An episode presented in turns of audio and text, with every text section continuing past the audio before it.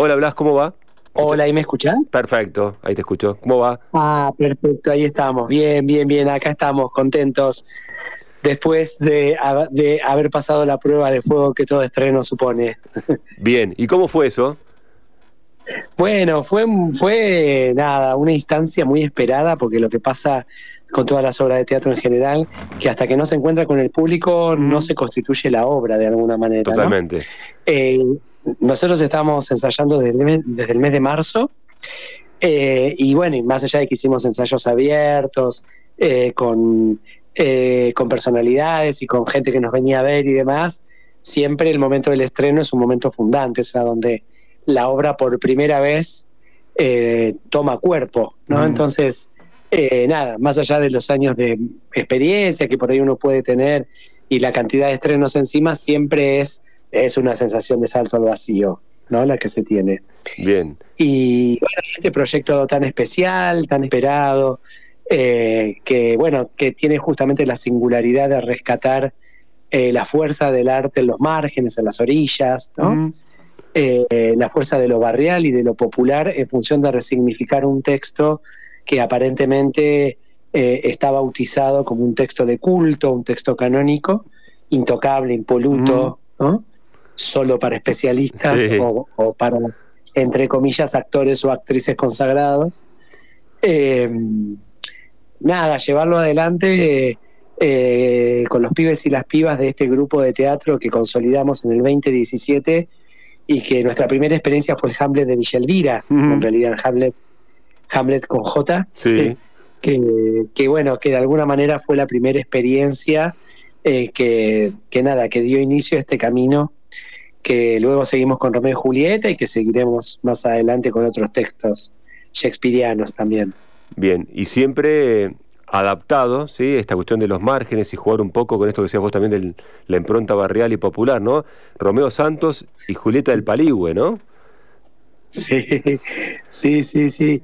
Eh, nada, nos resulta como muy importante hasta inclusive para rescatar la fuerza de los clásicos, ¿no? Porque en realidad eh, los clásicos son clásicos paradójicamente por su contemporaneidad. Sí. Eh, los textos clásicos siempre nos están interpelando en el presente, ¿no? Porque justamente mm. son clásicos porque llevan consigo reflexiones muy profundas en relación a lo humano, digo, a lo existencial. Entonces, de alguna manera, hacernos cargo de manera muy deliberada y, muy explícita de, mm, de esa actividad de resignificación, de apropiación, eh, de relectura que toda obra de teatro eh, siempre genera y siempre supone, eh, nada, también deja muy al descubierto eso, ¿no? La fuerza del clásico, básicamente, ¿no? Porque además, un poco diciendo lo, lo, que decías, Blas, un clásico que no interpela, digamos, no, es, no solo no es un clásico, sino que es una obra que ya muerta, ¿no? Totalmente, sí. Pero bueno, hay todo una. Mm, como toda una tendencia y todo un discurso hegemónico acerca de, cierto, entre comillas, respeto, que en realidad no es respeto, ¿no? Es como una necesidad de garantizar la concentración del poder simbólico también, ¿no? En determinados grupos. Eh, y entonces el teatro se vuelve elitista, mm. el teatro se vuelve eh, un teatro eh, que no incluye, un teatro que no dialoga ¿no? Con, la diversidad, sino que es un teatro que lo único que hace es eh, como de alguna manera reafirmarse en su lectura hegemónica y cerrada de lo que en realidad es un material que siempre es abierto. De hecho, mm. bueno, Shakespeare nace como teatro popular. Totalmente. Eh, nada, el teatro de granero, el teatro, sí, como muy cerca es como muy cerca de, eh, de las expresiones de, digamos, del pueblo. Eh, luego, bueno, se vuelve, se consagra, entre comillas, y un poco también se lo, se lo condena un poco a su propia muerte, mm. ¿no? Porque un teatro que no se repiensa, que no permite la resignificación, es un teatro que de alguna manera niega eh, la esencia del teatro que, justamente el teatro es siempre un hecho vivo, porque las artes vivas eh, suponen eso, mm. ¿no? Digo, una constante actividad mm. de resignificación y de relectura. ¿no? Para producir cualquier obra. Pero bueno, con, Shakespeare se ve más claramente esto que decimos, ¿no? Mm. Como un centro de poder que intenta retener esa lectura. Totalmente, y además uno piensa o recupera mentalmente, ¿no? Esa cuestión de hacer Shakespeare, ¿no? Y pensar, y Alfredo Alcón, Shakespeare, ¿no? Y como una cosa de una carga eh, muy de mucha formalidad y como de el teatro, entre comillas, llamémosle, serio, o si quiere, una palabra peor, académico, ¿no? Totalmente. Aparte, una vez más, ¿no? Mm. si pensamos en Halcón, ¿no? Sí. Que, hay ciertos centros de poder que, que, le, que pretendieron o quisieron como ponerlo en un lugar, es como condenarlo al bronce, como, ¿no? Mm. Cuando en realidad Halcón pues, también un actor popularísimo, realmente. totalmente. Eh, no, nadie en la Argentina que no sepa quién fue Alfredo Halcón, mm. ¿no? Sí, sí. Eh, eh, nada, me parece que ahí hay un movimiento siempre que tiene que ver con el poder mm. y con el capital simbólico. Totalmente. Y con la concentración del capital simbólico o con la intención de redistribución del capital simbólico, ¿no? Y alrededor de, los centros de poder, de este poder hegemónico, están las orillas, la marginalidad se quiere, donde uno se puede mover para de alguna manera comenzar a, entre comillas, dinamitar ese poder y bueno, y hacer relecturas y resignificaciones de todo eso, ¿no? Totalmente, y aparte es como muy fuerte lo que se encuentra, ¿no? Mm. Porque no solo es que mm, eh, es, que el, es que el teatro eh, se presenta como una herramienta emancipatoria también, ¿no? Sino que a su vez, eh, nada, uno se encuentra con artistas de una potencia, con artistas de una creatividad, de un compromiso, que está buenísimo, mm. ¿no? Como, como no es solamente una experiencia de inclusión a nivel social o cultural, también sobre todo es una experiencia artística, ¿no? con actores y actrices muy talentosos. Eh, yo estoy trabajando con ellos desde el 2017, mm. o sea, hace seis años, ¿no? Sí.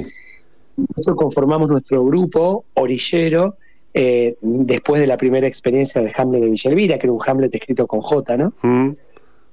Eh, que también fue, que fue mi trabajo de campo para mi tesis doctoral en dramaturgia de la, recepción. Bien. ¿no? Así empezó en realidad. Mm. y bueno, y por suerte después se despegó de lo académico y, se volvió esto, ¿no? Una obra artística. Y, nada, y la verdad que yo en estos 6, 7 años los vi eh, eh, crecer, madurar como actores y actrices. Eh, y bueno, y el Romeo y Julieta, de hecho, nada, en Romeo y Julieta pudimos tomar desafíos interesantes también, como tomar textos shakespearianos y ponerlos en determinados pasajes de la obra, como nada, y bueno, y actuar haciéndose cargo de lo que supone eh, eh, estar actuando en la Piazzola, en el argentino. ¿no? Eh, que es una sala esto de gran capacidad, en un espacio también que tiene una carga simbólica importante, mm. y la verdad que fue fue impresionante lo que mm. pasó el miércoles pasado, estuvo hermoso. Ahí va, Blas, eh, pensar un poco cuando hablamos de los espacios, ¿no? de consagración, si se quiere, entre comillas, esos, esos motes se quiere feos, y es fuerte, por lo menos, e incluso, eh, supongo, para celebrar esta cuestión de poder acceder a esos espacios, ¿no? Sí, claro. Bueno, este es el Instituto Cultural y, es la política cultural de la provincia de Buenos Aires, ¿no? Mm. Que no, que está haciendo un trabajo súper interesante, por ejemplo, en el teatro argentino, para, para incluir otras expresiones artísticas también, que no se, trata de, no se trata de negar la tradición existente, no se trata de negar que hay una sala ginastera que produce ballet, que produce ópera de una calidad altísima, mm. Eh, sino también reconocer que es un espacio donde pueden, eh, eh, donde se puede convivir con otras expresiones. ¿no? Y eso está buenísimo, porque no se trata de una cosa o la otra, se trata de tratar de convivir. No digo en un espacio tan importante como la Argentina. Mm. Con todo lo que significa esa visibilidad, ¿no?